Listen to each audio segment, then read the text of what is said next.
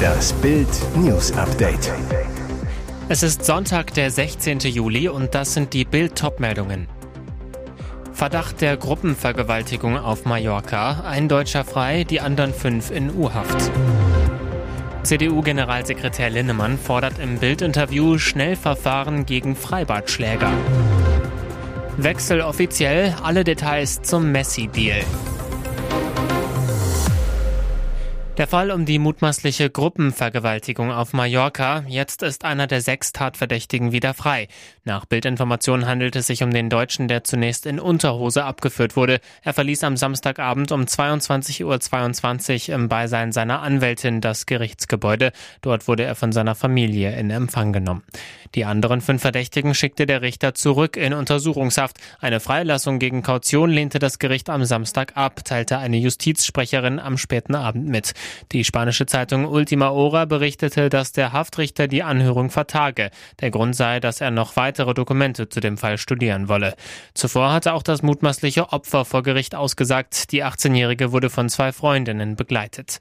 Nach Bildinformationen ist der Haftrichter, der darüber entschied, ob die Männer in U-Haft müssen, Antoni Rodka. Es ist der Jurist, der im vergangenen Jahr die als Kegelbrüder bekannt gewordene deutsche Touristengruppe nach dem Brand einer Bar in Arenal wochenlang im Mallorca-Knast schmoren ließ.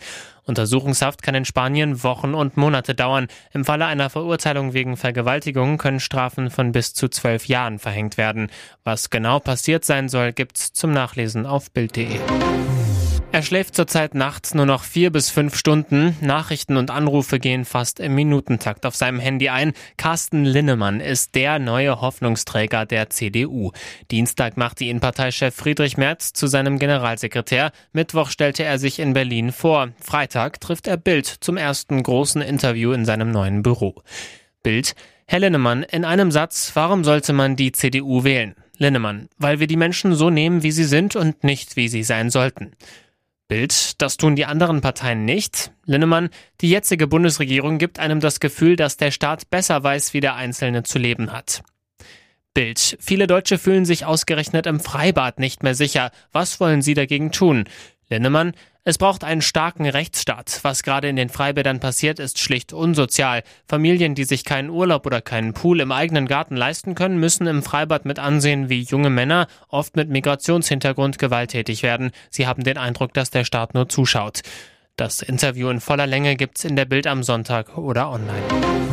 Alles schaut auf Rammstein. Nach den schweren Vorwürfen mehrerer Frauen gegen Frontmann Till Lindemann spielte die Band am Samstag ihr erstes Konzert in Berlin. Vor ausverkauftem Publikum im Olympiastadion, aber ohne Row Zero. Vorausgegangen waren Proteste und Pöbeleien. Der Verdacht, Lindemann soll junge Frauen auf seine private Aftershow-Party gelockt und sie mit Alkohol und sogar K.O.-Tropfen sexuell gefügig gemacht haben. Vor dem ersten von drei Berlin-Konzerten vor jeweils 60.000 Zuschauern hatten Gegner der Band zu einer Demonstration aufgerufen. Es sammelten sich etwa 300 Teilnehmer und zogen durch Berlin zum Olympiastadion. Als sie dort auf Fans trafen, die gerade zum Konzert wollten, wurde die Stimmung aggressiv. Schämt euch, brüllten die Demonstranten und hoben den Mittelfinger. Die Rammstein-Fans antworteten mit derselben Geste. Die Stimmung beruhigte sich dann zwar etwas, doch die Gegendemonstranten blieben. Während die Konzertbesucher sich vor dem Stadion mit Currywurst und Bier stärkten, blickten sie bis zum Konzertbeginn auf Anti-Rammstein-Plakate. Nun ist es amtlich, nachdem bisher nur Lionel Messi selbst seinen Wechsel zu Inter Miami als fix verkündet hatte, wurde der Fußballweltmeister am Samstag nun von seinem neuen Club offiziell willkommen geheißen. Für David Beckham, Miteigentümer des Teams aus der Major League Soccer, ist mit Messis Engagement ein Traum wahr geworden, wie es in der Clubmitteilung heißt. Ich könnte nicht stolzer sein, dass ein Spieler vom Kaliber Leos zu unserem Verein stößt, sagte der frühere englische Nationalspieler. Er könne es kaum erwarten, den Argentinier auf dem Platz Platz zu sehen. Weiter heißt es in der Mitteilung, Messi freue sich sehr, den nächsten Karriereschritt in Miami zu machen. Das ist eine fantastische Gelegenheit und gemeinsam werden wir dieses schöne Projekt weiter aufbauen, so der Superstar. Messis Vertrag läuft laut Clubangaben für zwei Spielzeiten bis 2025. Wie die Nachrichtenagentur AP berichtet, soll der siebenmalige Weltfußballer jährlich zwischen 50 und 60 Millionen Dollar verdienen. Messis erster Auftritt im neuen Trikot soll am 21. Juli sein, wenn Miami den Leagues Cup gegen den mexikanischen Club Cruz Azul eröffnet. Riesenschreck bei der Tour de France. Beim Finale der 14. Etappe von Annemasse nach Morzine-le-Port du Soleil wollte am letzten Berg, dem Col de Jouplan, der Gesamtzweite Tadej Pogacar Spitzenreiter Jonas Wengegaard attackieren.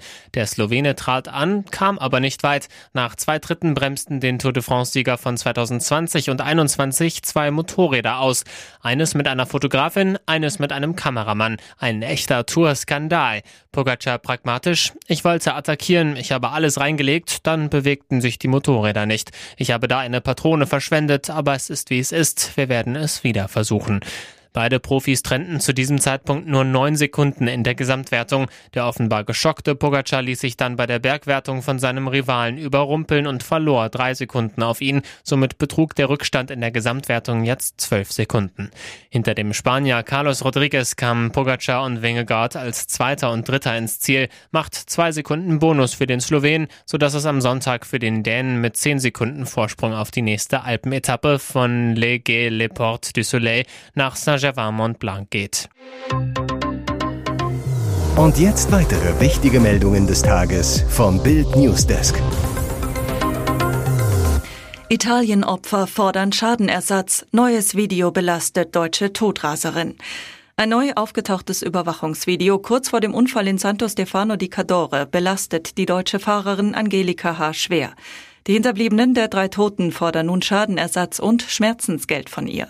Aufgenommen wurde Angelika Haas Audi A3 am 6. Juli eine halbe Minute vor dem Crash, als sie auf dem Vorplatz einer Werkstatt in der Via Udine 131 einen U-Turn hinlegte. Um 15.14 Uhr und 28 Sekunden kommt der Wagen mit Deggendorfer Kennzeichen laut Haftbefehl des Gerichts von Belluno mit hoher Geschwindigkeit von rechts ins Bild. Man erkennt die mit glitzernder Folie zugeklebten hinteren Scheiben. Die deutsche Mediendesignerin lebte seit Monaten in dem Fahrzeug, hatte keinen festen Wohnsitz mehr.